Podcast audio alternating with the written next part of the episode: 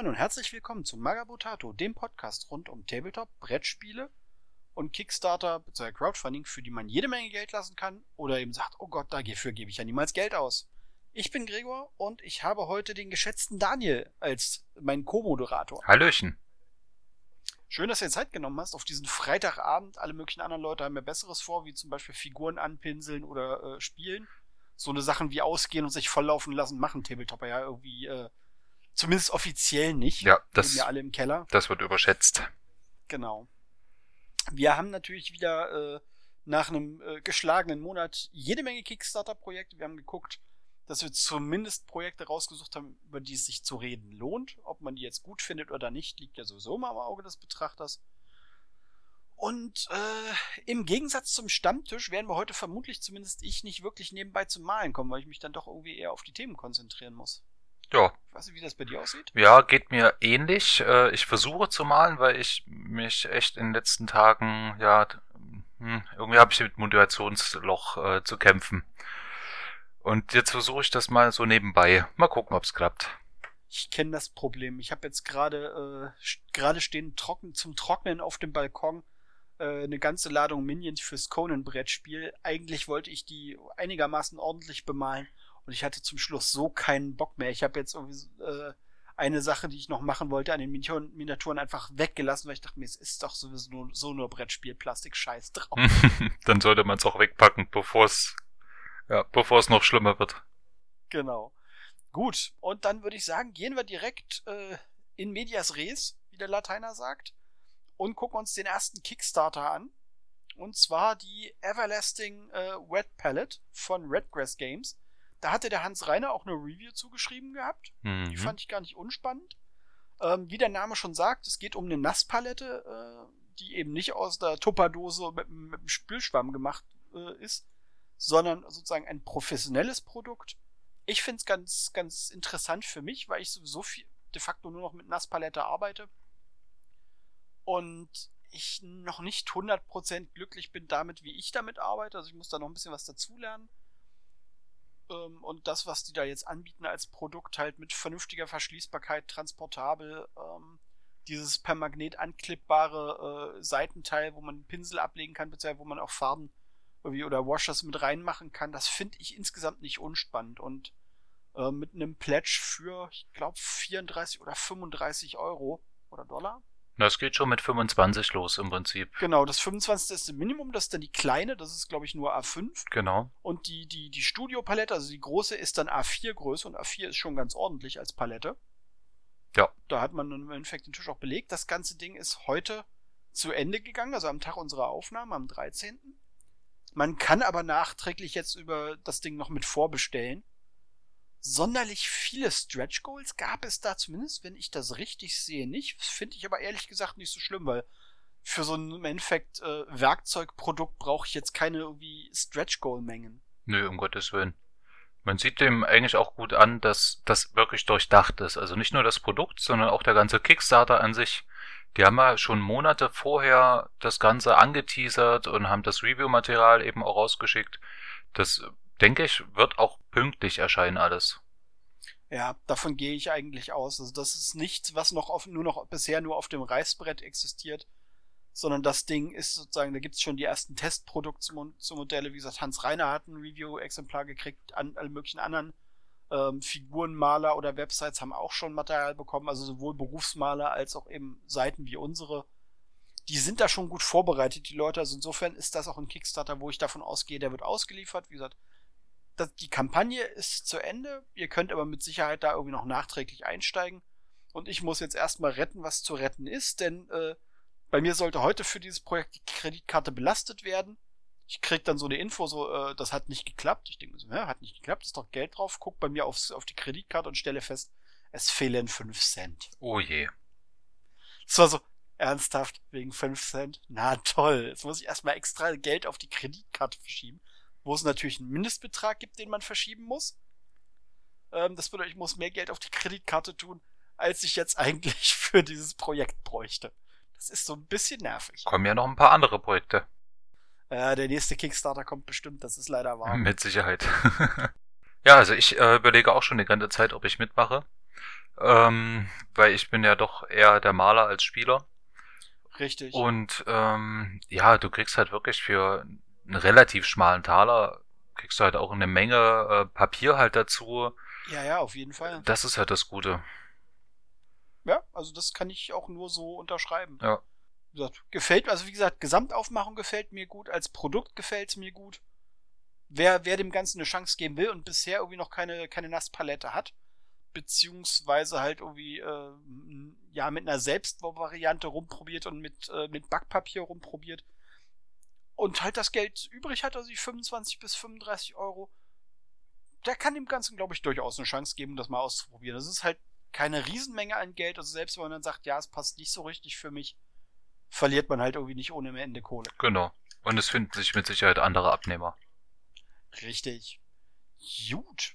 Mehr fällt mir zu diesem ersten Kickstarter des heutigen Abends auch gar nicht ein. Nö, nur guckt euch nochmal in unserem Blogartikel an. Da könnt ihr nochmal, äh, ja, euch selber ein Bild davon machen. Richtig. Gut, und dann würde ich direkt weiterspringen, weg vom Malwerkzeug hin zu Miniaturen. Und zwar von äh, Immortal Figures LLC, ein, wenn ich das richtig sehe, amerikanisches Unternehmen. Gods of Olympus. Das ist also ähm, kein eigenes Spielsystem, sondern da bringt eine Firma als Modellumsetzung die verschiedenen griechischen Götter raus. Im, wenn ich das richtig sehe, Maßstab 28 mm. Ja, 28, 32 mm. Und eben die griechischen Götter nicht irgendwie verbunden jetzt mit Cyberpunk, Science Fiction oder, auch wenn das seltsam klingt, Fantasy ähm, verbunden, sondern im Endeffekt Götter so, wie sie in den, in den, äh, in den griechischen Epen beschrieben werden. Ja, schön klassisch gehalten. Genau, schön klassische, klassische griechische Götterdesigns. Das gefällt mir insgesamt sehr gut. Die ersten Produktionsmodelle, also ich bin mir sicher, ob es Produktionsmodelle sind oder ob es die Sculpts sind, die sie auf den Fotos zeigen also die, die Greens bzw. Grays. Für, für Grays erscheinen sie mir an ein paar Stellen nämlich noch, äh, Quatsch, für, für fertige Plastikmodelle erscheinen sie mir nämlich auf den ersten Blick noch ein bisschen zu grob an ein paar Stellen. Wenn das allerdings sozusagen nur die, erst die Modellierung ist, die man da auf den richtigen Fotos sieht, dann geht das, weil dann wird da wahrscheinlich noch dran gearbeitet. Da bin ich mir aber nicht 100% sicher, weil die, die Einzelfotos der einzelnen äh, Designs, das sind wiederum dann nur Render. Insofern bin ich da sehr unsicher. Ich bin mir da auch gerade sehr unschlüssig. Was steht wirklich nicht so wirklich was da. Ja, also dafür, dass es sozusagen die ersten Mastermodelle sind, würde sprechen, dass sie die Sachen halt auch als Ränder haben, weil es ergibt wenig Sinn, dass sie Sachen parallel von Hand kneten und als äh, 3D-Ränder produzieren. Insofern vermute ich, dass das irgendwelche, könnte es sein, dass es irgendwie die ersten Mastermodelle sind. Na, ich glaube, das sind die ersten 3D-Drucke, wenn ich das oben richtig sehe. Ja, oben steht was mit den 3D-Drucken. Genau. Ah, okay, gut. Das hatte ich dann wahrscheinlich übersehen. Ähm, das Ganze läuft jetzt zum Zeitpunkt der Aufnahme noch fünf Tage. Ich gehe mal davon aus, wenn die Podcast-Folge hier online geht, wird das wahrscheinlich noch ein bis zwei Tage laufen, weil ich übers Wochenende jetzt nicht zum Schneiden komme. Mindestfinanzierungsziel von 5000 Dollar ist auch bereits erreicht. Knapp drüber, also ich glaube auch nicht, dass da noch so sehr viel passieren wird. Das sind auch bisher irgendwie 77 Unterstützer. Merkst du halt so, äh, Nischenprodukt für einen Nischenmarkt. Ja, absolut. Das musste halt schon wollen, um es, also wirklich unbedingt wollen, um es mitzumachen. Ja. Was ich nicht, woran ich nicht glaube, die geben nämlich als voraussichtliche Lieferung November 2017 an. Na, das glaube ich auch nicht. Gerade wenn das jetzt wirklich die ersten 3D-Drucke erst sind, ähm, bis es dann wirklich zu den fertigen, ja, keine Ahnung, sind das dann Resinfiguren oder wie wird das gemacht? Ich glaube, das wird Resin wird ja dann doch noch ein längerer Weg werden. Ja, für mich ist es eher weniger interessant, weil ich, ich mag zwar diese griechische Mythologie, ähm, aber ich habe null Verwendung dafür. Ja, also null Verwendung hält mich ja bei manchen Projekten nicht unbedingt davon ab, mitzumachen, aber in dem Fall ist so, ja, es ist sicherlich nicht schlecht gemacht, die Designs gefallen mir, aber letzten Endes, da ist so dermaßen kein Bedarf da, dass nicht mal ich Geld dafür im Kickstarter lasse. Ja, die sind aber auch ein bisschen durchwachsen, muss ich sagen, von Figuren her. Ja. Also wenn ich mir solche Apollo angucke, der schaut ein bisschen bedröppelt aus. Mhm. Was ich nicht schlecht finde, sie haben zum Beispiel als freigeschaltete Figur, da haben sie bisher auch nur sozusagen die Konzeptzeichnung äh, Kronos äh, mit drin. Also einen, den, den Herrn der Zeit als Modell. in der, aus der griechischen Mythologie. Da siehst du, da hat man bisher nur so eine Schwarz-Weiß-Zeichnung zu. Ach, der mit dem Kind, ja. Der das Kind frisst, Mhm. genau. Das, also, da sind sie sozusagen, also Kronos ist ja jetzt so jemand, den man, äh, der Name ist den Leuten zwar irgendwie bekannt, aber sie, sie haben halt nicht die direkte Assoziation zum griechischen Pantheon, die, zumindest die meisten. Ja. Insofern finde ich es ganz nett, dass sowas da auch mal mit auftaucht. Ja, das stimmt. Kann man sich gleich nochmal weiterbilden. Oh Gott, Bildung, ist ja furchtbar. Ja, viele kennen es ja vielleicht aus irgendwelchen Computerspielen, Stimmt, wo der immer sehr düster dargestellt wird. richtig. Gut, und dann gehen wir weg von äh, antiker Mythologie und gehen mal davon aus, dass die Maschinen die Macht übernommen haben. Darauf läuft es hinaus. wieso? Genau. All Hail Skynet. Genau. Auslöser für All Hail Skynet ist natürlich Terminator und zwar läuft momentan auf Kickstarter ein Projekt von einem Australier für Terminator 2 das Brettspiel. Und eben nicht in dem Sinne von äh, man spielt praktisch den T800 mit äh, dem jungen Connor auf der Flucht vor dem T1000, sondern man spielt praktisch in dem in der Zeitlinie, wo der Krieg gegen die Maschinen gerade läuft. Das bedeutet, es gibt sozusagen äh, die entsprechenden Modelle für die menschlichen Widerstandskämpfer und für die verschiedenen äh, Terminator-Robot-Einheiten von Skynet. Ob das jetzt äh, Hunter-Killer-Flieger sind, ob das diese, diese Kettenfahrzeug-Bodentruppen sind von Skynet, ob das natürlich die ganzen klassischen T800 Endoskelette sind. Insgesamt, also ich habe das Spielprinzip mh, bisher nicht so richtig durchschaut, auch wenn sie versuchen, es irgendwie äh, zu erklären. Ja, das ging mir ähnlich. Visuell sieht es gut gemacht aus, also sowohl das farbige Spielbrett, was halt insgesamt entsprechend des Settings einigermaßen düster gehalten ist. Die Designs äh, sieht man bisher nur als 3D-Render, auch die sind sehr nah an den Filmvorlagen. Insofern, ich vermute, dass da, also da müsste eigentlich auch ein Lizenzdeal mit dem, mit dem äh, rechteinhabenden Studio gelaufen sein. Weil anders äh, könnte der, kann der das, glaube ich, nicht aufziehen, ohne dass sie ihm das Projekt sofort dicht gemacht hätten. Ja, das stimmt. Weil das ist wirklich zu sehr am Original dran. Ja, also da haben sie die Designs einfach sehr, sehr klar aus den Filmen übernommen. Was ich okay finde, weil anders würde so ein Spiel, glaube ich, auch nicht funktionieren, weil die Leute wollen genau diese visuelle Ikonografie haben, Ganz genau. wenn sie, Tech- wenn sie Terminator spielen. Insofern, das passt für mich schon sehr gut. Man sieht eine Menge davon, was halt finanziert werden soll. Man sieht die 3D-Ränder aus allen Richtungen. Das ist im Endeffekt auch als GIF äh, selbst, selbst rotierende äh, Aufnahmen der 3D-Sachen, die erklären, wie das ganze Spiel funktionieren soll. Gefällt mir grundsätzlich gut, aber auch da wieder ja ganz nett, aber ich werde es nicht, äh, werde es finanziell nicht unterstützen, weil es mich dafür dann irgendwie doch nicht hinreichend interessiert. Ja, es fehlt noch so das letzte Fünkchen So der- einfach. Genauso der, oh, muss ich haben. Ja. Effekt, der fehlt. Also preislich kann man nix sagen. Also die haben auch nur zwei verschiedene, zwei verschiedene Plätzstufen, nämlich so der klassische äh, ein, ein Dollar und in dem Fall sogar australischer Dollar, das bedeutet sogar noch weniger als US-Dollar. Und das Commander-Set, äh, das was, was halt eigentlich einfach das, das Grundspiel enthält, plus die Stretch Goals, das kostet halt 87 australische Dollar, das sind 69 US-Dollar. Kannst von ausgehen, das werden irgendwas um die 63, 64 äh, Euro sein. Ja, und, Nicht mehr. und es ist EU-friendly. Stimmt, es ist EU-friendly. Es kommen Auslieferung. Nur Genau. 15 ähm, Dollar dazu. Das ist preislich durchaus im Rahmen. Das, das hast du bei innereuropäischen äh, Kickstartern eigentlich gerne mal. So in der Preisklasse. Insofern kann man nicht meckern. Das Ganze läuft noch elf Tage. Aber ich sehe auch gerade, das ist auch noch gar nicht finanziert. Oh, stimmt, da fehlt sogar noch einiges. Da fehlt noch eine ganze Menge Kohle. Ich meine, gut, er hat noch fast zwei Wochen Zeit, um das zu erreichen.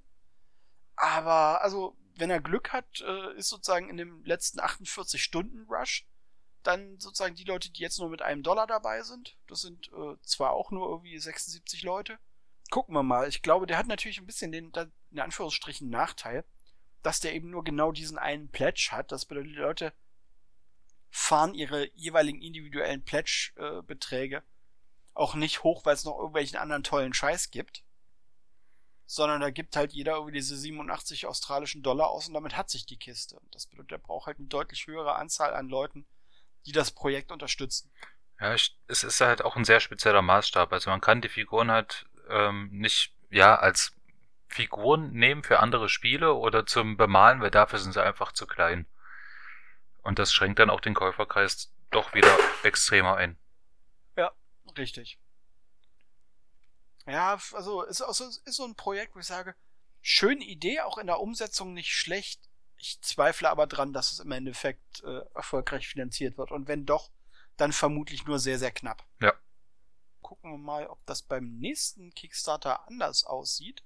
Und zwar von Flytrap Factory. Das sind ja alte Bekannte für uns. Die haben ja immer mal wieder äh, Kickstarter. Inklusive, inklusive glaube ich, irgendwann mal so einer äh, Goblin-Luftschiff-Besatzung. Und vor zwei Jahren hatten wir den, einen Kickstarter von denen im Stammtisch. Da haben die eine Horde äh, Steinzeitmenschen und halt Steinzeittiere. Ähm, so ein bisschen im Comic-Stil über, über Kickstarter veröffentlicht und gerade die Steinzeitmenschen mit diesen überdimensionierten Kinn und der tiefliegenden Stirn. Die waren klasse. die waren super, inklusive natürlich dem Säbelzahneichhörnchen. Ja. Das gab's damals ja auch. Das stimmt. Gut.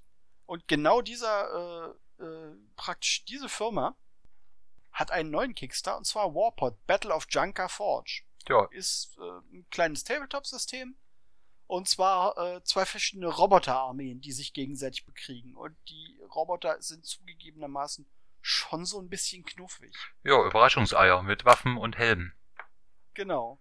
Überraschungseier mit Knarren, Helmen und einem äh, ein bisschen seltsam aussehenden Panzer mit aufgesessenen Überraschungseiern mit Waffen und Helmen. Ja. Designtechnisch gefällt mir der Kram aber trotzdem gut. Also passt. Eine Menge Artwork, was sie dazu äh, jetzt schon, schon zeigen im Rahmen des Kickstarters. Die ersten Güsse sehen auch recht detailreich aus. Also wenn ich mir so die ersten Fotos angucke, sind die, sind die jetzt auch nicht, nicht, nicht so einfach wirklich, sind eben nicht einfach glatte Überraschungseier und das war's, sondern da stecken schon Details in den Designs drinne. Ja, außer bei den schweren Waffen jetzt vielleicht, aber gut. So an sich sind sie ganz nett vom Design her. Ja. Ist halt wirklich auch wieder absolut speziell, der ganze Spaß. Ja, ist halt massives Nischenprodukt. Ja. Völlig ohne Frage. Sind auch recht klein, also diese normalen Warpods, also diese normalen Roboter sind auch nur 24 Millimeter groß. Die haben ein, die haben ein Bild drin, wo sie halt so den Größenvergleich haben. Ähm, den normalen Space Marine von Games Workshop, einen Primaris Marine, ein Lego Special Forces Modell mittendrin. und dann halt daneben diese, diese Warpods und die Warpods sind halt. Also der, der normale Warpod ist halt irgendwie halb so groß gefühlt wie der Primaris Marine. Das sind wirklich recht kleine Modelle, trotz äh, diesem 28 mm Maßstab. Ja, kann man als Halblinge nutzen für eine, ja, imperiale Armee. Zum Genau, die, die, die, die, die, äh, die Redlings, die dem Adeptus Mechanicus in die Finger gefallen sind. Genau.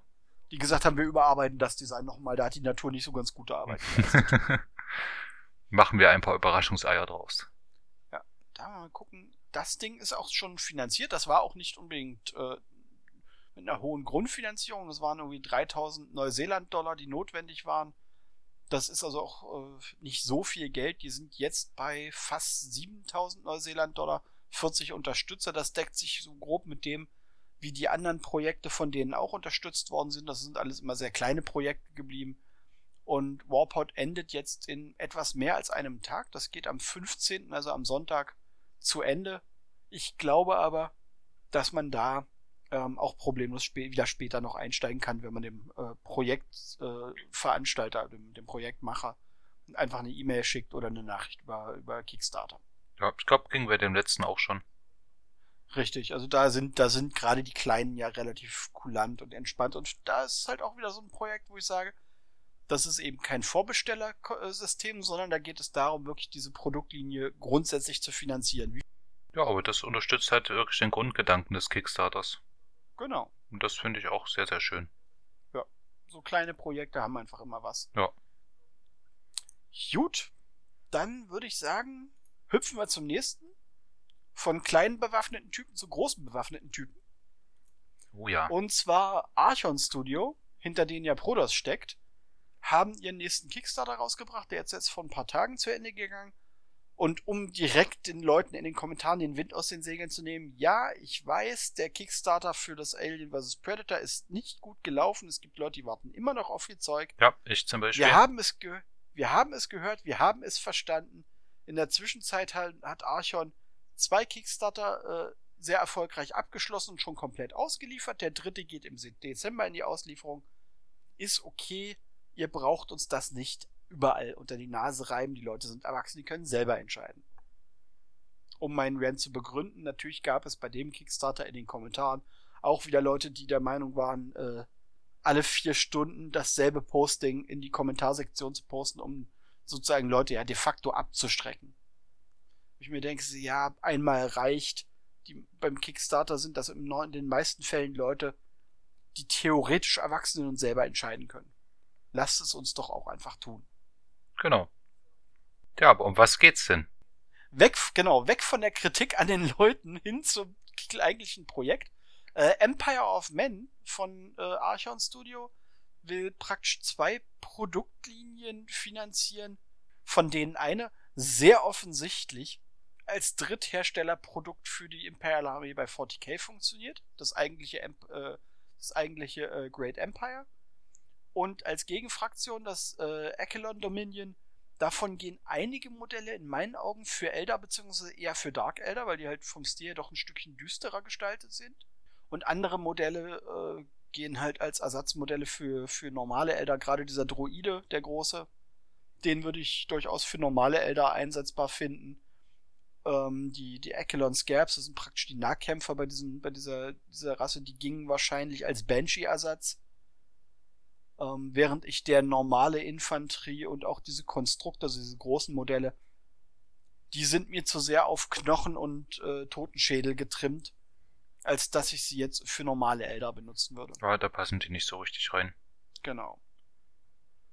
Aber das, was ich eigentlich interessant finde, sind dann wirklich so eher die Great Empire Sachen praktisch äh, Truppen für, für die Menschen, ähm, Sturmtruppeninfanterie klassisch mit äh, Uniformmantel, Rucksack, Stahl, so klassischem Erster Weltkriegsstahl im Gasmaske. Die Assoziation zum äh, Todeskorps von Krieg ist da, glaube ich, auch durchaus gewollt. Witzigerweise erscheint, glaube ich, aktuell bei Forge World eine ganze Menge Sachen äh, für, für das Todeskorps, teilweise Re-Releases, teilweise neue Sachen. Das macht es zumindest mir natürlich ganz einfach, die Preise zu vergleichen. Ich meine, äh, dass Forge World nicht billig ist, ist weiß, glaube ich, jeder, der sich da irgendwie ansatzweise mit befasst hat. Ähm, ich glaube, aktuell ist es so, dass du für einen Zehnertrupp äh, Todescore Infanterie zahlst du, glaube ich, irgendwas um die 43 oder 45 britische Pfund. Ja. Und hier zahlst, hast du jetzt in dem Kickstarter für einen 10-Mann-Trupp, Sturmtruppen, Infanterie 20 Dollar bezahlt. Das bedeutet, da bist du wahrscheinlich irgendwas bei 18 Euro. Und die Qualität wird wahrscheinlich ähm, wieder sehr, sehr gut werden. Protoss kann man ja für vieles kritisieren, für die Qualität ihrer Resingüsse nicht. Ja, ganz genau. Sie haben, ähm, weil ja natürlich regelmäßig auch so ein bisschen die Sorge ist, ja, dann habe ich halt irgendwie Doppelungen bei den Posen.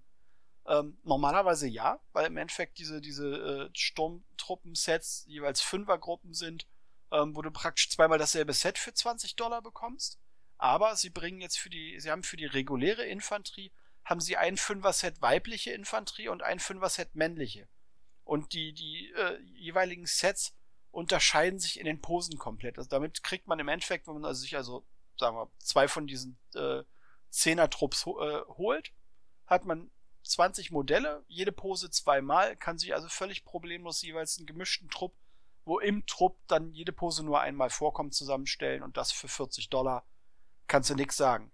Bezahlst du nur geringfügig mehr als, obwohl nicht mal, nicht mal mehr. Ich bin mir nicht sicher, was kostet mittlerweile die aktuelle Plastikbox Imperiale Infanterie. Ich glaube 22,50 hätte ich jetzt Ja, okay, gedacht. die sind gut, gut, die sind dann vermutlich, die sind dann doch ein bisschen günstiger. Obwohl, nee, Quatsch. Nö. Da sind die, da sind jetzt hier die, die Empire of Men Sachen günstiger, mein Fehler. Weil du bezahlst im Endeffekt dann 40 Dollar für zwei Zehner-Trupps. Das ist preislich völlig okay. Als Add-ons, die sind in den Trupps nicht automatisch enthalten, gibt's extra Armpaare mit Spezialwaffen. Das finde ich auch okay, dass man da so ein bisschen da variieren kann. Es gibt äh, eine Dreiertruppe mit Modellen, die halt relativ deutlich als, als Ogrins äh, gedacht sind. Große überdimensionierte Schrotflinte, massive Schilde, die teilweise aus irgendwelchen Luken und Shots gebaut worden sind. Oder halben Fahrzeugen. Halben Fahrzeugen. Und wo wir schon beim Thema Fahrzeuge sind, es gibt in dem Kickstarter auch zwei Fahrzeuge, sozusagen zwei Basisfahrzeuge, einen Truppentransportpanzer und einen normalen Kampfpanzer. Das Schöne bei dem Truppentransportpanzer ist, da ist die Heckluke auch wirklich, kann, kann geöffnet werden. Ist also nicht ein Resinblock, sondern das Ding ist innen hohl. Und was ich sehr mag, sie haben über äh, Stretch Goals als Add-ons freigeschaltet alle möglichen Turmvarianten, sowohl für den Transportpanzer als auch für den Kampfpanzer, sodass man, wenn ich das richtig sehe, einen Großteil der jeweiligen Panzervarianten, äh, die es bei 40k für den Lemon Rust bzw. für die Chimera gibt, kriegt man hier im Endeffekt auch nachgebaut. Die Truppentransportpanzer, die Wolverines in dem Kickstarter kosten 20 Dollar das Stück, die Kampfpanzer kosten 30 Dollar das Stück und die jeweiligen Turmvarianten, die man sozusagen einzeln dazu holen kann, kosten jeweils einen Zehner das Stück. Auch, wie gesagt, alles in Dollar. Finde ich preislich auch völlig okay, weil ich, wenn ich es richtig auf dem Schirm habe, kosten die ganzen Panzervarianten bei Games Workshop, ich glaube, regulärer Preis 39 oder 40 Euro. Ist man halt äh, auch mit den mit praktisch einer Erweiter äh, einer, einer Turmvariante auch wieder deutlich drunter. Ja gut, man hat jetzt nicht alle Ausrüstungsoptionen, und Bits dann übrig, wie bei, ähm, bei GW, aber ja, es ist halt preislich wieder eine andere Geschichte. Ähm, was mir zugegebenermaßen nicht so richtig gefällt, ist das Design für die schweren Waffen, das Infanteriewaffensystem, also im Endeffekt diese ferngesteuerte Drohne auf einem eigenen Kettenchassis. Das ist mir wieder ein bisschen zu modern. Also da wäre es mir lieber gewesen, wenn sie diese klassischen äh, äh, schweren Infanteriewaffen mit zweimann äh, Bedienung hätten aber das ist eine persönliche Präferenz. Also da wäre es dann vermutlich so, dass ich da mit GW-Produkten mischen würde, weil mir das äh, da das Design nicht so sehr zusagt. Ähm, dafür haben sie einen Kampfläufer, eigentlich einen vierbeinigen. Vierbeinig sieht ja ein bisschen seltsam aus. Absolut, ja. Aber äh, sie haben halt auch in Bildern schon gezeigt, man kann auf Wunsch diesen vierbeinigen Läufer auch stattdessen als Zweibeiner zusammenbauen. Und dann funktioniert er für mich als gepanzerter Sentinel wiederum sehr gut. Ja, als gepanzerter schon, ähm, so als Spee, jetzt nicht so. Nee, nee, nee, nee. Es gibt ja, gibt ja bei GW aktuell, glaube ich, auch. Du kannst den, glaube ich, als gepanzert oder als Späh-Sentinel bauen. Dann genau. ist der, der Späh ist halt irgendwie der mit der offenen Kabine. Das funktioniert jetzt mit dem, mit dem, äh, dem hier aus dem Kickstarter natürlich nicht. Aber insgesamt finde ich den für einen gepanzerten recht cool. Ich finde auch die Reiterei, die sie drin haben, nicht uninteressant. Diese Riders of the Storm auf den Maschinenpferden. Das ist schon wieder gar nicht so mein Fall. Aber das hat auch noch. Also da haben sie mittlerweile zwei verschiedene von den drei Designs äh, mittlerweile als Render gezeigt. Sie haben de facto äh, weibliche Katachana, weil das Commando Squad geht problemlos für katachanische Infanterie. Würde ich sagen. Ja. Und noch alle möglichen anderen Kleinigkeiten und Großigkeiten. Viele nette Ideen, kann man aber sich nicht beschweren. Und man merkt, merkt er auch in den Kommentaren sehr, sehr deutlich, der Fokus von allen möglichen und vom Großteil der Unterstützer liegt auf den Menschenmodellen. Einfach weil es eine günstige und schöne Alternative zu den Forge World Sachen ist. Ja, weil die Menschenmodelle, die passen halt auch wirklich eins zu eins zu GW einfach. Es ist so ziemlich alles abgedeckt, was GW halt eben auch anbietet. Bei den, ja, wie nennt man diese andere Fraktion? Echelon Dominion? Ja, es, keine Ahnung, es passt halt nicht überall dazu. Es ist halt ein bisschen älter, ein bisschen Dark Elder. Ja. Ja, ist so. Ja, also das Ding ist jetzt zu Ende gegangen, das ist auch gut finanziert worden. Die haben im Endeffekt zum Schluss äh, 85.000 Dollar zusammen gehabt. Ähm, der Pledge Manager und äh, ist bereits online. Wer Late Pledge machen will, kann das auch tun. Kann sich im Endeffekt genau die Pledge Level, die jetzt hier auch im, im äh, Kickstarter drin waren, genau für die Werte kann man sich im Endeffekt jetzt nachträglich die Sachen auch noch holen. Ähm, und was sie gesagt haben, sie werden den Pledge Manager so lange offen lassen, bis sie für jedes, äh, für jede der, der Sachen, die sie jetzt gezeigt haben im Kickstarter, auch mindestens einen finalen Render haben. Das bedeutet, niemand muss Sachen, also niemand sozusagen steht dann da und kennt, sieht nur das Artwork und muss aufgrund des Artworks entscheiden, ob er die Modelle haben will. finde ich eine gute Lösung. Ja, absolut. Das war bei dem AVP Kickstarter nicht so. Da hast du wirklich teilweise blind äh, ja, gebackt oder halt bezahlt dann auch im Endeffekt dafür schon im Vorfeld. Aber ja, das finde ich eine gute Lösung. Und ich kann die Leute auch beruhigen. Ähm, ich habe ja selber das äh, Load-Brettspiel von Archon. Ähm, es kam äußerst pünktlich alles. Ohne große Verzögerung. Ja, die sind da schon. Die haben da mittlerweile, glaube ich, massiv dazugelernt. Der, der AVP Kickstarter ist halt richtig schief gegangen, was das angeht. Ähm, aber sie haben offenbar aus ihren Fehlern gelernt. Und wer ihnen jetzt vorwirft, ja, da steckt ja Prodos dahinter, die lügen euch an. Und ich denke, ich, nee, tun sie nicht. Sie haben dafür ein neues Label gegründet, weil sie wissen, dass sie mit Prodos bei Kickstarter einfach keinen Fuß mehr auf den Boden kriegen. Niemand wird bei einem Prodos Kickstarter mitmachen. Ja, ganz genau. Insofern mache ich denen da jetzt nur sehr eingeschränkten Vorwurf draus. Gut, ähm, wie man gehört hat, bin ich, glaube ich, bei diesem Kickstarter äh, sehr offensichtlich dabei. Wie viel hast du denn geplätscht? Ich bin bei etwas über 200 Dollar. Ja, gut, aber hast du natürlich auch eine ganze Menge stehen, wie man halt auch auf den Bildern schon genau. sieht. Richtig. Da kriegt man schon eine Menge für, gerade weil sie es halt so gemacht haben. Man hat praktisch für die Pledge-Summe, die man macht, äh, kriegte man dann sozusagen noch Bonusguthaben ähm, was sozusagen dann in den Pledges immer gar nicht mit eingerechnet ist. Und äh, sozusagen, also bei mir sind es im Endeffekt rund 200 Dollar, die ich reingesteckt habe und ich kriege sozusagen an zusätzlichem Guthaben dann im Pledge Manager noch zusätzliche äh, 60 Dollar, die ich ausgeben kann. Das bedeutet, ich habe halt knapp 200 bezahlt und kriege Material im Gegenwert für etwa 260, 270 Dollar. Damit kriegt man schon ein bisschen bei den Preisen was auf den Tisch gestellt. Ja, absolut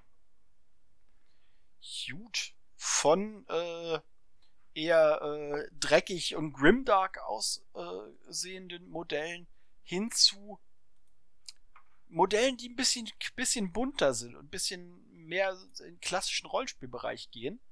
Und zwar der Kickstarter für Star, für die Starfinder Miniatures.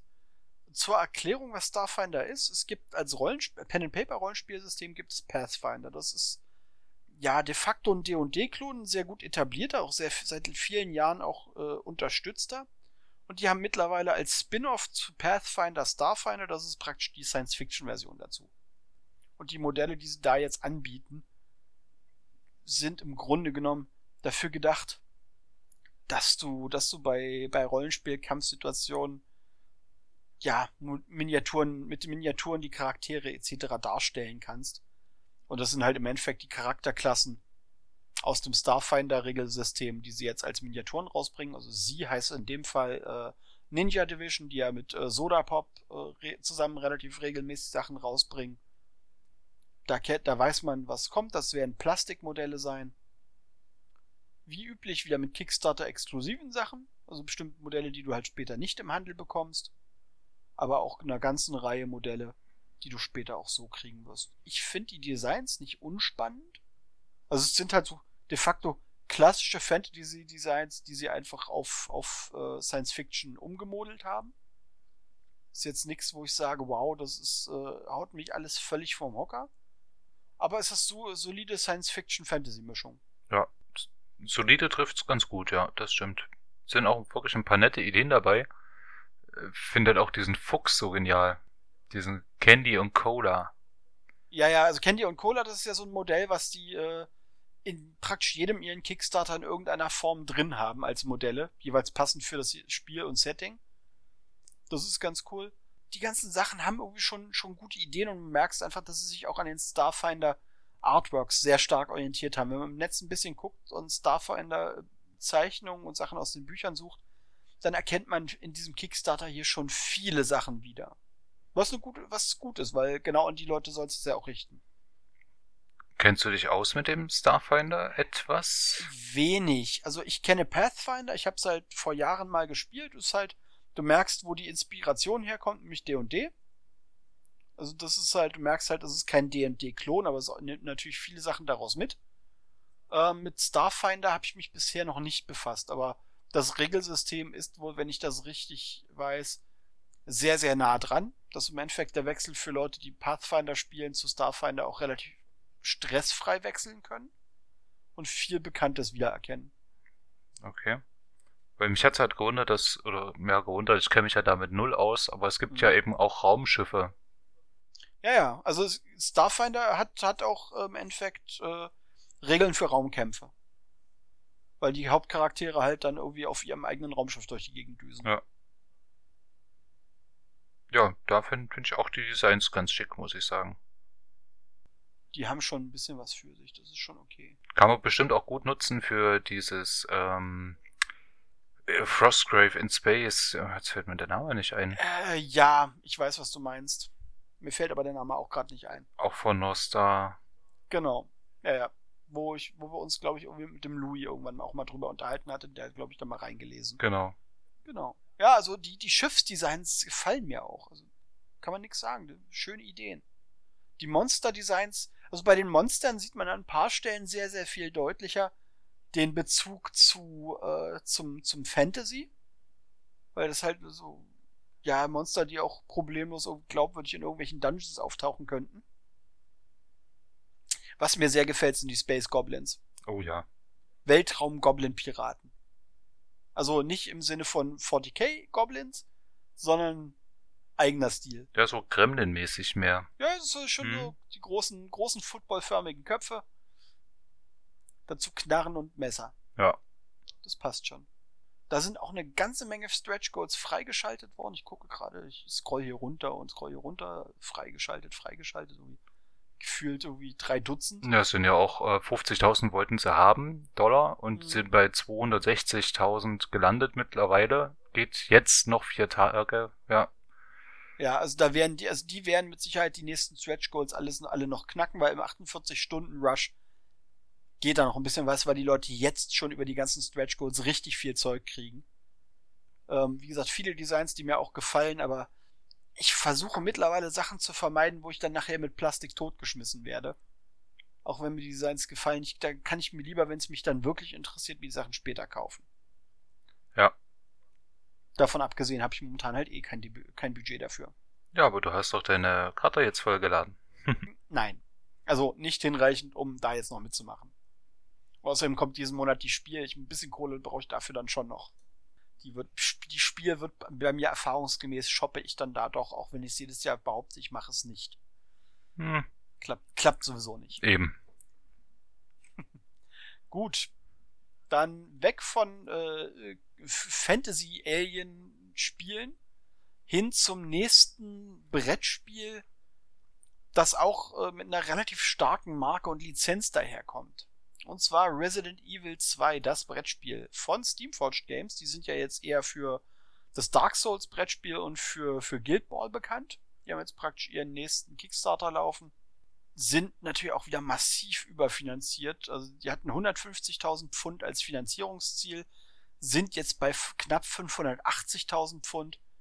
Was eine Menge Geld ist, ist natürlich kein Kick, kein so ein völlig eskalierender Kickstarter, der irgendwie dann plötzlich in den Millionenbereich geht. Ist aber trotzdem richtig viel Kohle, geht noch neun Tage. Und ist ein Kickstarter, der mir so völlig an der Hüfte lang geht.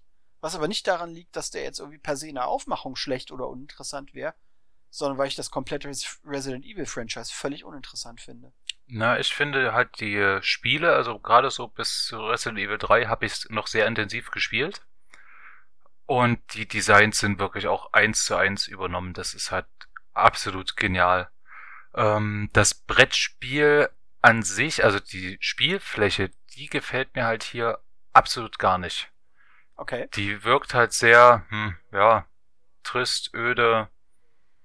Also nicht, ja, man kann zwar über Stretch Goals jetzt oder äh, Upgrades auch das ähm, 3D-Terrain dazu erwerben, aber so wirkt das halt sehr flach einfach. Da kommt ja nicht so die Stimmung auf, muss ich sagen, wie eventuell halt ja im Computerspiel eben. Okay. Also wie gesagt, also A, kann ich mit dem ganzen Zombie-Kram im Normalfall sowieso eher wenig anfangen. Die, die, die Spiele, die, die Resident Evil-Spiele haben ja gerade die frühen Teile so in diesen Spielmechaniken und ähm, in der grafischen Umsetzung, dass du praktisch von Bild zu Bild gewechselt bist und dann irgendwie, äh, ja, das Gameplay hat für mich nie funktioniert. Was aber eine völlige Geschmackssache ist und dadurch sorgt halt auch dieser Kickstarter dafür, dass ich sage, ja, man muss, sollte ihn erwähnen, weil es eine dicke Lizenz ist, ähm, und weil natürlich eine Menge Leute auch mitmachen. Aber für mich ist der halt so gar nichts. Na, ich frage mich, wie die das umsetzen wollen. Weil das klassische Resident Evil Spiel hat halt von diesen Schockmomenten einfach gelebt. Du gehst irgendwo lang und auf einmal kommen, äh, ja, irgendwelche Hände oder Zombies kommen da aus der Wand rausgekracht und man erschreckt sich einfach. Ja, Jumpscares halt. Genau, und das geht halt jetzt in dem Brettspiel, ja, geht halt einfach nicht. Ob dann dieses Resident Evil Feeling überhaupt aufkommen kann, das ist halt echt fragwürdig keine Ahnung. Wie gesagt, äh, es ist im Grunde genommen das nächste Zombie-Abballer äh, in Brettform, Brettspielform. ist jetzt nicht so, dass das eine neue Erfindung wäre. Ja. Aber mal so, so nüchtern sagen. Vielleicht macht ja einer unserer Zuhörer mit und kann uns dann irgendwann mal davon berichten. Wenn ja, schreibt das bitte in die Kommentare. Ja, ich würde mich dafür interessieren. Ja. So, der nächste Kickstarter wiederum, der begeistert mich so richtig weil das schweinegeile Designs sind und äh, ich mir die Miniaturen, wenn sie dann später erscheinen, das heißt im Kickstarter mache ich halt leider auch wieder nicht mit, äh, definitiv holen will, allein weil, ich, weil sie gut aussehen. Und zwar von Zealot Miniatures, äh, die Twisting Catacombs, dem Minotaur Horde. Das bedeutet große, böse Miniaturen. Und das sind, äh, Minotauren. das sind mal richtige Minotauren, so wie man sie sich vorstellt. Nicht wie diese Anabolika-GW-Dinger. Die den Black Day ausgelassen haben. Ja, ich finde ja, die so affengeil. Geil. Wenn ich die Kohle übrig hätte. Die überzeugen mich zugegebenermaßen sogar mehr als die Minotauren, die äh, Mirs Managers ja teilweise auch hat. Also die finde ich, die, die Designs hier, finde ich um ein Vielfaches spannender. Absolut. Die wirken böse, brutal, ähm, das ist Wahnsinn. Und die Qualität wird mit Sicherheit auch wieder super werden. Ich habe ja selber, ähm, habe ich ja ein paar Figuren von denen und so ein bisschen Scatter-Terrain. Und ja, die Qualität ist einfach überragend, ganz ehrlich. Also deswegen, ich bin auch am überlegen, da irgendwie noch einzusteigen. Ja, oder, oder halt anschreiben und fragen, ob, so, es die Möglichkeit eines Late Pledges gibt. Ich meine, finanziert ist das Ding, glaube ich, bereits. Lass mich schauen. Ja, ja, ja. Item. 6000 Pfund waren Ziel. Äh, sie haben aktuell 33.500 Pfund. Das ist eine Menge Holz für so ein kleines Unternehmen. Das Ganze geht noch eine komplette Woche. Ich gehe davon aus, dass gerade bei dem Ding in den letzten 48 Stunden noch richtig was geht. Ähm, Stretch Goals dürften, da müssen wir mal kurz gucken, sind wahrscheinlich auch schon freigeschaltet. Ja, ja. Für viele Leute. Ich glaube, die vier Abenteurerinnen, äh, die, die vier menschlichen, beziehungsweise drei Menschen und ein Zwergenmodell, die sind wahrscheinlich für viele Leute viel uninteressanter, obwohl die auch gar nicht so teuer sind, weil vier Modelle für, vier Resin-Modelle für 20 Dollar ist schon okay. Ähm, die ganzen Minotauren liegen, also der Minotauren General liegt bei, bei 29 Dollar. Ähm, die anderen liegen bei 21 Dollar, was preislich alles völlig okay ist. Und ich gucke gerade, was ist noch freigeschaltet worden. Okay. Variable Armoptionen sind freigeschaltet. Was ich sehr, sehr cool finde, ist dieses Villagers Prison. Also im Endeffekt äh, so ein Pferch, in den die Minotauren alle möglichen Menschen als Zwischensnack eingesperrt haben. Für 16 Dollar ich finde die weibliche Minotaurin, Minotaurin, äh, die finde ich halt klasse. Weil selbst dieses Design funktioniert einfach. Das ist stimmig ohne Ende. Ja.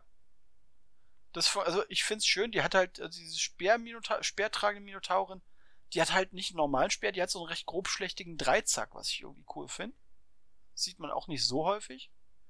Ja, es sind zwei weibliche Minotauren Dazu noch irgendwie variable Hände, Händefüller, wenn man sagt, okay, ich möchte ein Minotauren-Modell bauen, was halt eben keine Waffen mit sich rumschleppt, das geht. Sie haben ähm, als alternative Option äh, eine, eine Kriegstrommel mit den passenden Händen dazu. Sie haben einen Minotauren-Schamanen freigeschaltet, der sehr, sehr geil aussieht. Ja. Ähm, sie haben einen, einen äh, Herdenschrein, das würde natürlich jetzt auch wieder für eine Tiermenschenarmee bei, bei Warhammer Fantasy, beziehungsweise bei Ninth Age super funktioniert als Geländestück. Gerade weil sich die, die, äh, die, äh, die Tiermenschenherden ja immer um diese Herdenschreine sammeln. Was ich schön finde, ist dieses Modell eines schlafenden Minotauren, der da halt da sitzt und pennt.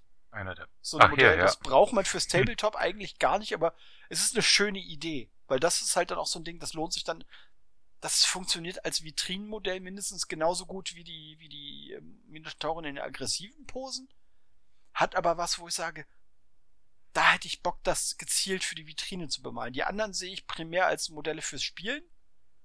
Den schlafenden Minotaurus gut im Spiel kannst du ihn sowieso nicht einsetzen, aber für die Vitrine hätte der, glaube ich, was. Absolut. Also ich würde, wenn dann auch wirklich nur für die Vitrine eigentlich ein Modell haben wollen, aber hm, 10 Dollar dann Versand ja. dafür. Ja, das lohnt sich dann am ehesten, wenn man sich irgendwie zusammentut und mehrere Leute sagen, hier, ich möchte jeweils ein Modell und splittet man die Versandkosten. Vielleicht will ja wieder jemand von unseren Zuhörern mitmachen. Hm, also ich hätte halt auch Bock auf ein Modell, ich müsste mal gucken. Ähm, aber ich kann die Kohle jetzt halt irgendwie auch nicht kurzfristig irgendwie rausschießen. Das ist halt so ein bisschen der Haken. Ich bräuchte halt jemanden, der das irgendwie bis Monatsende vorlegt. Dann bin ich halt, ansonsten bin ich halt raus. Ja, aber die kommen ja auch relativ zeitnah nach dem Kickstarter raus. So was bei den ersten Twisting, ähm, Twisting Catacombs. Twisting Catacombs, ja. Ähm, Kickstarter war das ja auch schon so mit dem ganzen Gelände. Das kam dann auch relativ zeitnah nach. Ja, also das Zeug kann man dann auch später, denke ich, bei Sealed Miniatures problemlos so erwerben. Genau. Ja, also das ist einer, den ich, den ich wirklich guten Gewissens empfehlen kann, weil das sehr, sehr geile Modelle sind. Ja. Von sehr, sehr geilen Modellen, die schon fertig zu sehen sind, gucken wir jetzt mal zu einem Projekt, was eigentlich noch gar nicht online ist, wo wir aber Bilder vorab bekommen haben. Äh, und zwar von Nuclear Shrimp Games. Die haben uns vor einiger Zeit äh, Bilder geschickt für ihren kommenden Kickstarter Black Earth Heavy Metal. Zu Deutsch Heavy Metal, Leute. Ähm, Alternativmodelle sowohl für, ja, ich würde das für Pseudo-Orc-Modelle halten, die finde ich auch gar nicht so spannend. Aber was ich nicht uninteressant finde, auch wenn die eher so für äh, Near Future Modern War gedacht sind, die Panzervarianten, die die mit drin haben. Ja. Den Bulldog Main Battle Tank in den drei Optionen. Das hat was, also er würde zum Beispiel für irgendwelche Cyberpunk-Platten, wenn du irgendeine Militärbasis machen willst. Vielleicht Infinity, wobei sie für, für Infinity wiederum schon zurückständig sind, passen. Oder im Endeffekt alles, was mit Modern War verbunden ist, da würden, glaube ich, die als Panzermodelle sehr gut passen. Die Ränder sind echt detailreich, also jede Menge Kleinscheiß dabei. Ähm, könnte also wirklich interessant sein. Ähm, ob ich da jetzt mitmache, wenn das Ding irgendwann online kommt, das wird im letzten Quartal sein. Ist also noch ein bisschen Zeit hin. Weiß ich nicht. Und sie haben einen Designeffekt übernommen, den die Israelis bei, ihr, bei ihrem äh, Kampfpanzerdesign übernommen haben. Wenn du dir die Bilder mal anschaust, wo du dir ein, bei dem einen die, Rückan, die, die Rückseite des Panzers siehst, wo diese relativ schweren Ketten hinten am, am Turm dranhängen. Okay. Das hat, das hat der israelische Hauptkampfpanzer, also deren Design hat das auch. Ich glaube, es war, glaube ich, der erste.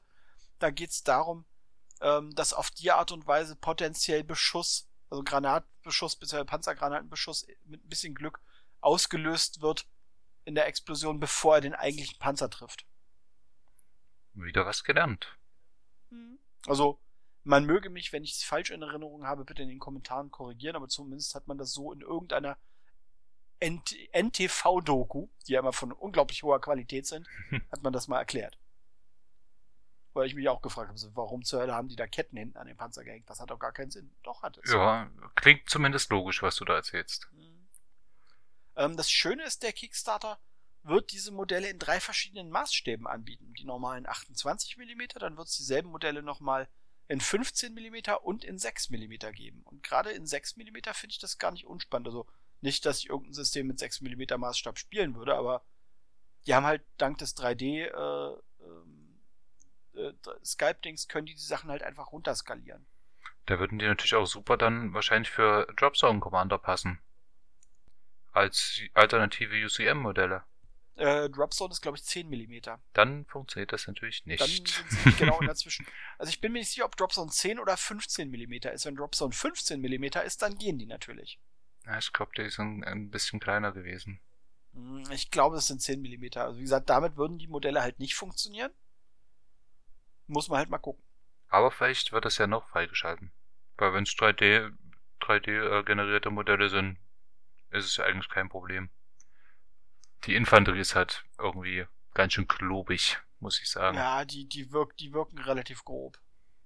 Das ist richtig. Und äh, ja, auch diese, diese, diese, diese, diese Brutes, also diese, diese Ork-Ersatz-Dinger, hauen mich nicht vom Hocker. Da finde ich den Monster Truck von denen als Idee ganz witzig. Und der würde dann, glaube ich, als Modell auch für, für 40k Orks funktionieren, weil Monster Truck ist irgendwie eine Sache, wo ich glaube, ja, das könnte zu einer entsprechenden Ork-Themenarmee ganz gut funktionieren. Ja. Gerade weil es halt auch noch kein Modell dafür gibt. Für. Also das ist ein Projekt, was erst im dritten Quartal kommt. Springen wir zum nächsten Projekt. Äh, wieder so ein Survival-Koop-Ding. Und zwar Endure the Stars from, von Grimlord Games. Das ist die Version 1.5 dieses Spiels. Es hatten die, wenn ich das richtig sehe, schon mal auf dem Kickstarter. Ich muss mal gucken, ob der damals erfolgreich war. Ja, das. Oder ob sie ihn abgebrochen haben. Nee, nee, der war erfolgreich. Ähm, das ist auch, steht direkt drinne, eine überarbeitete Version. Die haben im Prinzip äh, ja auf die Community gehört, haben viel reingenommen. Die Grundmechanik ist wohl gleich geblieben. Ähm, halt wirklich nur hier und da ein paar Stellschrauben gedreht, um das Spiel halt ja einfach anzupassen. Und Finde ich jetzt nicht falsch. das Ganze eben ja als Update über Kickstarter laufen. Mhm. Ah, und wenn ich das richtig sehe, bieten sie auch an für, diejenigen, äh, für diejenigen, die praktisch das Grundspiel schon haben, das erste, ähm, dass sie praktisch nur über so ein Upgrade-Pledge äh, sich, sich äh, im Bedarfsfall irgendwie sozusagen die Sachen holen können, die im Grundspiel im alten nicht drin waren. Genau. Das finde ich eine gute Lösung. Finde ich fair. Ja, das fand ich auch klasse. Ich finde auch die Designs echt schick. Ja, auf jeden Fall. Sowohl die Monster als auch die, die Heldenfiguren. Ja. Den Exoloader finde ich als, als, als Sculpt sehr, sehr schön. Der sagt mir echt zu. Also die Heldenfiguren taugen sowieso so in der Aufmachung. Ähm, den, den, den, diesen Exoloader, diesen praktisches Exosuit passt. Ja. Irgendwie finde ich cool. Ja, haben sehr, sehr schicke Designs dabei. Und hier finde ich auch im Vergleich zu dem Resident Evil Brettspiel, dass die Bodenpläne wirklich Atmosphäre haben einfach. Ja, schon. Ich gucke auch gerade, die haben auch noch, Manu, das ist voll nicht nett. Die haben halt auch das Artbook einzeln als Add-on. Und theoretisch, wenn ich aktuell das sozusagen freies Budget dafür hätte, würde ich mir jetzt sozusagen nur für den, das ein, ein, ein Pfund Add-on äh, äh, Pledge holen, 19 Pfund investieren und dafür das Artbook kriegen, weil die Artworks sehen nämlich auch sehr tauglich aus. Und ich bin, mit Artworks kriegt man mich halt dummerweise. Ja, da sieht man wirklich, die haben das ganze Produkt so ein bisschen auch durchgeplant. Hm. Ja, wobei das Artbook wohl auch später äh, verfügbar sein soll. Wir sehen zumindest einen äh, Retail-Price mit dazu geschrieben. Da muss ich mal gucken. Das wäre, glaube ich, was, was ich mir auch gesondert dann einfach kaufen würde. Ah, also nicht Kickstarter exklusiv. Sieht zumindest nicht so aus, weil sie haben zumindest einen Recommended Re Retail-Preis Ja, dran okay. stehen. Der ist auch nicht so viel höher. Insofern wäre das auch so eine Nummer, wo ich sage, ja, das wäre schon okay für mich. Wie gesagt, die Designs funktionieren, die sind cool, sowohl die Artworks als auch die 3D-Render, das ist in Ordnung. Sie zeigen für eines der Modelle, nee, für mehrere der Modelle sogar, ähm, zeigen sie auch schon, schon erst, erste bemalte Sachen, die auch gut bemalt sind. Also mir auch gut gefallen. Ja, von sagen. Bushido Studio war das. Bushido Studio Genau. bemalt, genau. Ja. Die haben halt, was ich cool finde, die haben halt bisher primär die Monster bemalt. Und nicht irgendwie sozusagen der, der Fokus sozusagen nicht in der Priorität, lass mal erstmal die Helden bemalen, sondern wir besorgen erstmal Bilder von den Monstern. Finde ich eine schöne, einen schönen Ansatz, dass mal sozusagen da der Fokus offenbar zumindest in der Priorität der Probenbemalungen drauf liegt. Ja. Also ich hab den halt auch nur auf dem Schirm gehabt wegen den Figuren, weil es halt ein schöner Sci-Fi-Look ist. Zum Brettspiel kann ich leider nicht so viel sagen. Ich auch nicht. Und äh, dann gehen wir weg von Brettspiel und kehren zu dem zurück, was wirklich wichtig ist, nämlich Tabletop. Und zwar, äh, in dem Fall kennen wir den Projektmacher. Das ist nämlich der geschätzte Michael Martin, einer der beiden Jungs von TWS vom Tabletop Workshop, die uns ja jede Woche mit Bastelvideos und Bastelanleitungen versorgen und das seit äh, geraumer Zeit. Der hat nämlich seinen Kickstarter, seinen modularen Dungeon ähm, gestartet, also veröffentlicht, ähm, wo praktisch du Resinmaterial bzw. Resinteile für einen individuellen Dungeon dir zulegen kannst. Du kannst praktisch jeweils Sets aus Bauteilen kaufen, die selber bemalen und dir dann nach Wunsch jeweils deinen Dungeon zusammenstellen. Und die Sachen gefallen mir ausnehmend gut, gerade weil die Mauerstücke halt nicht glatt und regelmäßig sind, sondern dass du eine schöne Unregelmäßigkeit drin hast. Die hast du natürlich aufgrund wenn du eine bestimmte Menge an Teilen nimmst, hast du natürlich wiederkehrende äh, ähm, praktisch Mauersegmente. Das stört mich aber herzlich wenig. Wenn du einen schönen Dungeon bauen willst, äh, funktioniert das, glaube ich, als Gelände, um den Dungeon zu bauen, sehr, sehr gut. Ja, ich denke auch. Ich habe nur ein Problem. Du hast kein ich Geld. Habe keinerlei. Nein, nein. Ich habe kein Spiel, für das ich ein, ein, ein, ein Fantasy-Dungeon bräuchte. Und ich habe momentan auch nicht auf dem Schirm, mir irgendein Spiel zuzulegen, wo ich das bräuchte. Was so ein bisschen der Haken an der Sache. Ja, das ist auch wieder Glück. Also mir wird es da ähnlich gehen, weil das, das sieht wirklich sehr, sehr gut aus. Ähm, ich habe ja selber auch so ein bisschen Gelände gebastelt schon, so mit Hörstarzgussform. Und ähm, ja, das sieht alles schon sehr gut aus hier. Aber ich habe auch Gott sei Dank keine Verwendung dafür, außer für das ähm, ja, Zubehör, wie Kisten und Fässer und Schätze. Das reizt ja, gut, mich. Die Sachen sind ja von Tomarillion. Ach so, okay. Das, die, die, die Accessories, das ist alles von Tomarillion. Und was ganz nett ist, ähm, wenn ich das richtig auf dem Schirm habe, da nagel mich bitte nicht drauf fest, man kann, wenn ich das richtig sehe, ähm, gibt, wird es in irgendeiner Form die Möglichkeit geben, die Sachen auch als Bundle bei Tomarillion über die Website zu bestellen. Aber ich bin mir nicht sicher. Das also da würde ich meine Hand nicht für ins Feuer legen, aber man kriegt die Sachen äh, in, der, in dieser Zusammensetzung als Bundle, glaube ich, in der Zukunft auch irgendwann bei Tomarellion als Set. Aber ich glaube auch, aber ich glaube auch nur auf Basis dessen, ob man beim Kickstarter mitgemacht hat oder nicht. Also ich glaube so allgemein pauschal und für die, für die breite Masse glaube ich nicht. Aber das weiß ich nicht hundertprozentig. Das ist etwas, das glaube ich gelesen zu haben. Und bin jetzt ehrlich gesagt einfach gerade zu faul, es nachzusuchen. Äh, Stretch Goals sind bisher zwei freigeschaltet einmal äh, zusätzliche Bodenfliesen, die halt so eine Wasserstruktur kriegen, die dann entsprechend dann auch so als Wasser bemalt sind. Und äh, das zweite freigeschaltete Stretch Goal ist ein Videotutorial, ähm, wie man diesen Dungeon ähm, ja geeignet bemalt. Ja, man braucht ja immerhin neue Videos, weil wenn ich mir das zulege, dann muss ich ja nicht mehr basteln und müsste ja theoretisch nicht mehr TWS gucken. Jein. Und Deswegen wird's jetzt bemalt. Klar. Ich glaube, es ist für, für durchaus einiges an, an Kickstarter-Unterstützern schon interessant, wie komme ich denn zu dem Malergebnis, äh, dass die Promo-Sets, die jetzt im Kickstarter gezeigt werden, äh, bekommen haben. Ja. Also, dass im Endeffekt sozusagen da eine Anleitung mit dabei ist, wie man dieses Ergebnis erzielt. Das finde ich ein, ein schönes Stretch Goal. Also mir, mir gefällt der, der Ansatz dahinter. Ja, es ist Meine, besser als ihr, du kriegst das und das dazu die x-te Bodenplatte. Ich finde sowas dann Das haben klasse. sie ja trotzdem. Genau, das haben sie zusätzlich, aber eben auch so ein Video, dass du das halt wirklich vervollständigen kannst einfach. Absolut.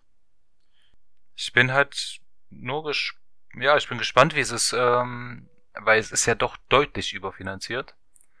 Ja, und es läuft ja auch noch eine ganze Weile. Also mit 500 Euro Finanzierungsziel und jetzt 11.700, ähm, das ist schon sportlich. Also wie das Ganze ja gehandelt wird. Michael, Michael ist jetzt schon dabei, wie ein Besenkter äh, zu gießen, jeden Tag. Sein, also er hat letztens irgendwie in den, in den Kommentaren äh, ein Update geschrieben und gesagt, so ja, sein, sein DHL-Bote hasst ihn, der hat ihm gerade 125 Kilo Stevalin geliefert. Ui. und er ist halt jetzt bereits äh, am, am Gießen wie ein Bekloppter. Der Vorteil ist natürlich, er hat die ganzen Gussformen, die sind halt alle schon fertig. Das bedeutet, er kann jetzt schon noch während das Projekt läuft auf Kickstarter, produziert er bereits, weil er hat einen, äh, einen ganz interessanten Ansatz, was die Plätzstufen angeht, gemacht. Und zwar gibt es äh, Early Bird Sets, die nicht günstiger sind als die normalen Sets, sondern die deutlich eher ausgeliefert werden. Also wo der, das Early Bird sich dann eher darauf bezieht, ähm, wenn du eines dieser Sets nimmst, kriegst du deine Sachen deutlich vor allen anderen, weil die normale Auslieferung ähm, ist für, für März 2018 geplant. Die Early Bird, Early Bird äh, Pledges, die werden noch im November 2017 ausgeliefert. Also vier Monate eher ist schon eine Ansage. Absolut, ja. Und äh, das, wenn ich das richtig sehe, das, ich gucke mal spaßhalber, wie gut das angenommen wird. Gut, das kleinste Early Bird Set mit 55 äh, Euro, da sind durchaus noch ein paar, paar von da. Mal gucken, wie das mit den größeren aussieht. ja, bei den, bei den größeren sind schon, sind, sind schon deutlich weniger, die noch übrig sind. Also, wo viele Leute offenbar sagen, wenn ich die Möglichkeit habe, mir im Endeffekt ein Set in der Größe zu holen, warum soll ich das denn nicht tun? Ich hoffe sehr für, für Michael, dass, dass da noch deutlich mehr Leute mitmachen. Das geht, Ganze geht ja noch gut drei Wochen. Ähm, aber mit fast 12.000 Euro nach einer Woche ist er schon gut dabei. Kann man, kann man nichts sagen. 106 Unterstützer. Ja, und ich drücke den Daumen, dass er alles über die Bühne bringt, sauber. Genau. Wünsche ich ihm auch. Ähm, wir werden ihn ja im Stammtisch, wenn ich das richtig auf dem Schirm habe, jetzt im Ende des Monats dabei haben. Da wird er mit Sicherheit auch nochmal noch mal Gelegenheit kriegen, davon zu erzählen. Und da werden wir ihn wahrscheinlich auch ein bisschen löchern. Sondern so, jetzt haben wir mal jemanden dabei, der selber bei Kickstarter ein Projekt laufen hat. Erzähl mal ein bisschen aus dem Nähkästchen. Und nebenbei wird er gießen, höchstwahrscheinlich. Davon ist auszugehen. er wird ja keine Wahl haben. Gut, dann äh, würde ich sagen, springen wir zum nächsten. Wenn du nichts dagegen Gerne, hast. gerne, gerne. Microart Studios, das ist ja eigentlich bei uns ein alter Bekannter in den News. Die produzieren ja ganz regulär äh, gel hauptsächlich Gelände, Fahrzeuge und Bases. Dafür sind sie ja eher bekannt. Die haben aktuell einen Kickstarter laufen, den Tabletop Battlefields Mark II, ähm, mit drei verschiedenen Geländesets und dazugehörigen Matten, die sie rausbringen, um bestimmte Ranges, die sie schon haben, zu erweitern. Das, das Hive-Terrain ist halt im Endeffekt Tyrannitengelände. Die, die, äh, das Outpost-Terrain ist eher Zeug, was für äh, Warhammer 40k Imperium beziehungsweise eventuell auch ähm, Infinity äh, US Ariadna geeignet ist. Und das dritte, das äh, Tau Ceti Gelände, das ist halt sehr deutlich auf die Tau für 40k ausgerichtet im Designstil. Ja. Genau. Ähm, die Designs, gebe ich zu, finde ich zum Großteil gar nicht so interessant und auch vergleichsweise teuer. Ja. Wobei ich gerade gucke, 135 Dollar für zwei, vier, sechs, acht Geländestücke, die halt dann, glaube ich, auch alle, ich weiß gar nicht, ob die aus Hartschaum sind. Die sind aus Hartschaum, Resin. genau. Die müssten aus Hartschaum sein. Ja. Ähm, ja, ist nicht, ist nicht das untere Preissegment. Qualitativ sollen die Sachen nicht schlecht sein. Wir haben momentan ähm, als Review-Material äh, Material aus dem Outpost-Terrain und Material aus dem Tau Ceti-Terrain bekommen. Einmal hat der Hannes Material und einmal der Manuel. Da wird, denke ich, im Laufe der nächsten Woche äh, dann auch die Review dazu bei uns im Blog online gehen. Weil uns das freundlicherweise von, von MicroArt Studios zur Verfügung gestellt wurde. Da gucken wir mal, was die Jungs davon halten. Mich selber reizt es ehrlich gesagt nicht. Ja, ich habe äh, ein so ein Gebäude stehen äh, von denen, also auch so ein Tau-Gebäude, da ich ja selber auch Tau spiele. Und ich finde es in Ordnung. Ähm, ich hatte den Kickstarter halt auch mit rausgesucht gehabt, weil es ja der zweite Versuch ist. Stimmt, sie haben es ja relativ frühzeitig abgebrochen und überarbeitet. Genau, etwas günstiger gemacht und gleich im Vorfeld alle Designs freigeschalten, was halt im Ursprung als ja Stretch Code drin hatten. Ah, okay. Ja, also ich bin ja gespannt, was da noch kommen wird. Jetzt ist er ja zumindest durch so ziemlich. Ja, fehlen noch. Also finanziert ist er, ist er glaube ich. Na, 36 Dollar fehlen noch, aber ich glaube, in den 13 Tagen kriegen sie das gerade so hin. Genau. Das sollte, glaube ich, nicht das große Problem sein. Ja. Gut, dann kommen wir faszinierenderweise auch schon fast zum letzten Kickstarter des Abends, zumindest von den aktuellen Kickstartern. Und zwar von unaussprechlichen Kulten. Das Tabletop Kult Skirmish Game von Uncle Mike's Worldwide. Hersteller, den ich bis dato noch gar nicht kannte. Ja. Kanadisches Projekt. Finanzierung läuft also auch über kanadische Dollar. 15.000 werden gebraucht. Ihnen fehlen aktuell noch 49 Dollar, um finanziert zu sein. Das Ganze geht noch 18 Tage. Ähm, schon stark auf, ja, Pulp würde ich, ausge würde ich sagen, sind die Designs an ein paar Stellen schon. Zwei Kultfraktionen, einmal so die klassischen Kapuzenträger, Kultisten und das Gegenstück ist dann im Endeffekt ein Kult aus Gulen mit, wenn ich das richtig sehe, einem Vampir als Chef. Kann man machen? Die Designs sehen jetzt, zum, der Paintjob ist solide. Also ist jetzt kein wow High-End Paintjob, aber äh, das ist, also ich habe auf, auf Kickstarter schon deutlich schlechtere Proben Paintjobs gesehen. Das stimmt. Ah, okay, dann kommt noch ein äh, Dagonitenkult dazu. Das ist dann eher so Cthulhu angelegt mit irgendwelchen Monstern, die aus dem Meer kommen. Na, das wird wahrscheinlich mit äh, aus dem ersten Kickstarter von ihm Ah, übernommen okay. worden sein. Das kann sein. Ja, ja, gut möglich. Weil da ging es ja auch komplett um den Cthulhu-Mythos. Ah, okay. Ja, gut, damit habe ich mich zugegebenermaßen nicht befasst. Als Projekt für mich, also kauftechnisch gar nicht so spannend. Weswegen ich das Ding allerdings erwähnenswert fand, da hat sich jemand beim, äh, beim Machen des Videos für diesen Kickstarter echt Mühe gegeben mit einer schönen Idee. Also das Ding ist irgendwie nicht total hochwertig und teuer produziert, sondern kreativ produziert. Und zwar hat er äh, spielen äh, Kinder, die, von denen er dann zum Schluss des Videos sagt, nein, das Spiel ist nicht für Kinder gedacht, spielen gegeneinander von unaussprechlichen Kulten. Sie versuchen, äh, sie ver der, der deutsche Name des Projektes wird äh, von den Kanadiern halt irgendwie auch. Äh, wie formulieren wir das höflich? Schwierig. Sie, vers sie, sie, vers sie haben sich einen deutschen Namen für das Projekt überlegt und versuchen ihn auf Deutsch auch auszusprechen. Sie geben sich Mühe. ja, Sie waren stets, sagen wir so, sie waren stets bemüht. immerhin. Genau. Wie gesagt, kreative Idee in der Videoerstellung, die Modelle sind okay. Also jetzt irgendwie nicht total High-End, aber halt auch irgendwie nicht totaler Müll. Kann man machen, wenn man da Bock drauf hat. Wie gesagt, ich gucke gerade, was kostet da irgendwie das, so ein, ein, äh, Ich glaube, 50 Dollar brauchst du für die Dagoniten zumindest. Ah, okay, nee, ich gucke jetzt hier bei den Pledge-Stufen.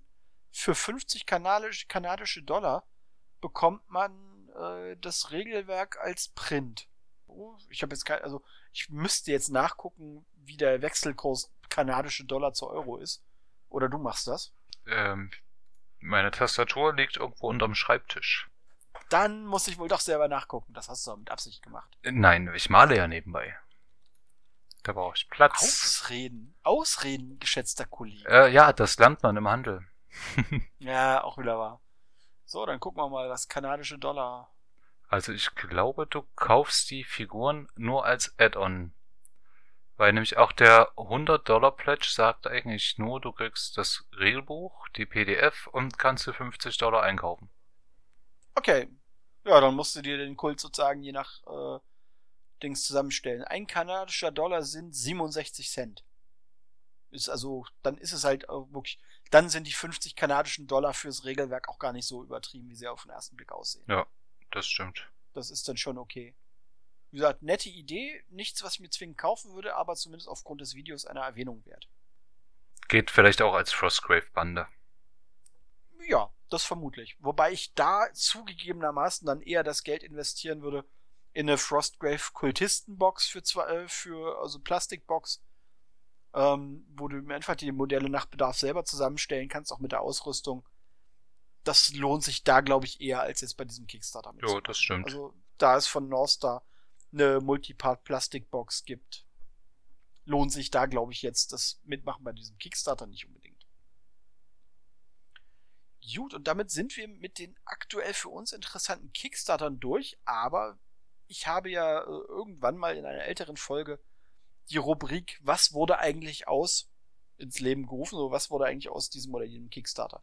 Und ich muss zugeben, äh, dieses Mal hat es mich dann auch mal äh, erwischt, was Kickstarter angeht, die zwar erfolgreich finanziert worden sind, die aber nicht ausgeliefert werden. Und zwar habe ich ein Brettspiel, was ich vor, ich glaube, zwei Jahren unterstützt habe. Da gab es das letzte Update, ich glaube im Dezember letzten Jahres. Seitdem herrscht äh, Schweigen im Walde. Die Firma, die hinter dem Kickstarter steckte, ist zumindest laut Recherche anderer Kickstarter-Bäcker für dieses Projekt auch gar nicht mehr existent. Das bedeutet, äh, die Kohle ist weg. Das ist äh, bedauerlich bzw. ärgerlich.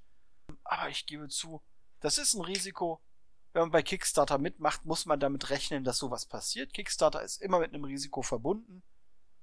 Und die Kohle war vor zwei Jahren, als ich sie halt ausgegeben habe für das Projekt weg. Ähm, jetzt nach zwei Jahren mich darüber aufzuregen, ist mir meine Lebenszeit ein Stück zu schade drüber. Klar, es ist ärgerlich. Klar hätte ich es gerne gesehen, wenn diese Firma sich zumindest irgendwann mal in den Kommentaren gemeldet hätte oder mit einem Update zu sagen, so Leute, es hat alles nicht geklappt, wie wir uns das gedacht haben. Die Kosten waren im Endeffekt höher als das, was wir ursprünglich irgendwie uns vorgestellt und geplant hatten. Es tut uns leid, wir kriegen das Ding nicht, nicht, nicht, nicht gestemmt. Das hätte natürlich unter den Unterstützern äh, äh, für Ärger gesorgt, weil die dann gesagt haben, so, ja, hättet ihr halt vorher drüber nachdenken müssen. Aber halt abtauchen, äh, die Firma auflösen und äh, damit ist sozusagen der Kickstarter äh, abgehakt. Das ist halt schlechter Stil. Ja, das stimmt. Alles andere mit allem anderen kann ich leben. Es gibt Projekte, die funktionieren halt irgendwann einfach nicht. Die gehen, die werden halt finanziert und dann reicht die Kohle doch nicht, weil irgendwelche Dinge schiefgehen. Passiert, geschenkt. Kommunikation ist halt das, was mir irgendwie in so einem Kontext halt wichtig wäre. Wenn es das nicht gibt, dann ist das halt Kacke. Hast du jetzt erwähnt, um welchen Kickstarter es ging? Ich glaube nicht. das wäre vielleicht auch interessant. Zero, Zero Agents, das ist, äh, ja, Dungeon Crawler ist es nicht gewesen. Es ist im Endeffekt ein Brettspiel, äh, kooperativ. Äh, für die Leute, die Animes kennen, äh, die werden sich gleich an den Kopf fassen. Ich würde sagen, also zumindest wenn ich mir die Miniaturendesigns damals im Kickstarter ansehe, das war schon sehr stark Agent Aika inspiriert. Dir wird das wahrscheinlich nicht unbedingt was sagen. Gar nicht, null. Sehr gut. Agent Aika war ein, ein, ein Kickstarter, so, äh, Quatsch, Kickstarter sag ich schon, ein, ein, ein, äh, ein Anime, das per se jetzt gar nicht schlecht war von den erzählten Stories dieser Spezialagentin.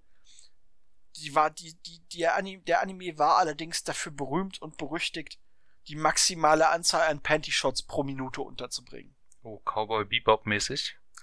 Schlimmer. Deutlich okay. schlimmer. Okay. das war so, das, das merkt, da merkt es schon so, was zur Hölle ist falsch mit diesen Leuten, die dieses, äh, äh, diesen, diesen Anime gemacht haben, so. Warum haben sie nicht gleich einen, einen Anime-Porno draus gemacht? Und die Figuren sollten ähnlich werden, oder? Nein, also die Figuren waren halt alles weibliche Charaktere, äh, von der Modellierung halt auch okay. Ein paar davon, du auch dachte, okay, warum zur Hölle haben die Melonen vor dem Brustkorb? Andere waren designtechnisch in Ordnung. Und ich habe damals halt irgendwie auch wegen der Miniaturen mitgemacht, weil ich dachte so, ja, warum nicht? Kann man ja mal machen. Jede Menge Püpp, jede Menge weibliche Püppis, geht voll klar. Und hab da halt irgendwie dann, ich glaube, ich hatte den Mindestpledge, den du für das Spiel brauchst, war irgendwas, glaube ich, um die 50 Dollar damals reingesteckt. Insofern tut mir das finanziell auch nicht so sehr weh.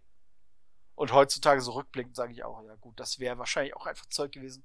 Das wäre bei mir angekommen, ich hätte die Box aufgemacht, die Sachen einmal durchgesehen Box wieder zugemacht und dann wäre es wahrscheinlich auf dem Schrank gelandet oder so. Also insofern ist es schade, dass sozusagen das Geld weg ist, aber dass, das, dass ich das Zeug jetzt nicht kriege, ist echt kein so richtig großer Verlust. Ja, oder hättest du als Strafmalen machen müssen. Hm, genau. Gregor muss zur Strafe vollbusige Püppis bemalen. Oder alle seine Miniaturen basen. das wäre eine wirkliche Strafe. Bring die Leute nicht auf Ideen, Alter. tu doch sowas nicht. Och, doch, doch, doch. Nee, nee. Gut. Da hatten Damit wir ja. sind wir faszinierenderweise auch schon durch. Und wir hatten keine What the fuck. Ja, also zugegebenermaßen waren diesen Monat auch keine dabei, die für mich so What the fuck Potenzial hatten, weil irgendwie die anderen, die wir im Laufe des Monats hatten, die waren zwar teilweise einfach uninteressant. Also das, ja, wüsste ich jetzt nicht drüber zu reden, ist jetzt auch nichts, wo ich explizit sage, ja, guckt euch den mal näher an. Aber sie waren auch nie so, dass ich sage, oh nee, geht ja gar nicht. Ja, außer irgendwelche Kürbisköpfe. Da war aber die Aufmachung des Kickstarters eher unter ja. aller Kanone. Aber ansonsten. Ja, ja, dieser französische, ich weiß. Mhm. Ansonsten war wirklich kein großer Ausreißer dabei. Genau. Weder nach oben noch nach unten. Mhm.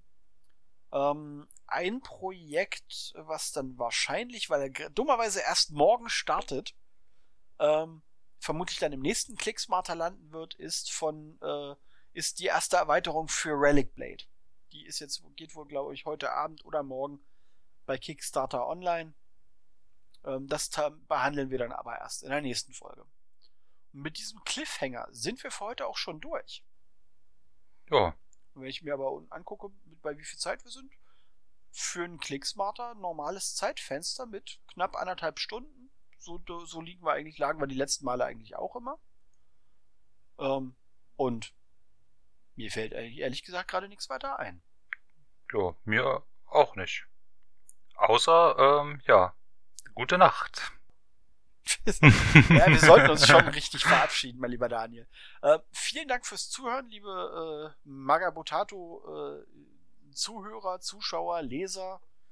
Bleibt uns gewogen, schreibt uns gerne wieder unter die Kommentare, äh, unter die Kommentare, in die Kommentare, ähm, was an Kickstartern euch jetzt in der zweiten Septemberhälfte und ersten Oktoberhälfte interessiert hat, worüber ihr im Endeffekt äh, Unterhaltungsbedarf habt, äh, wo er sagt, ja, da widersprecht ihr jetzt in den Ansichten Daniel und mir komplett.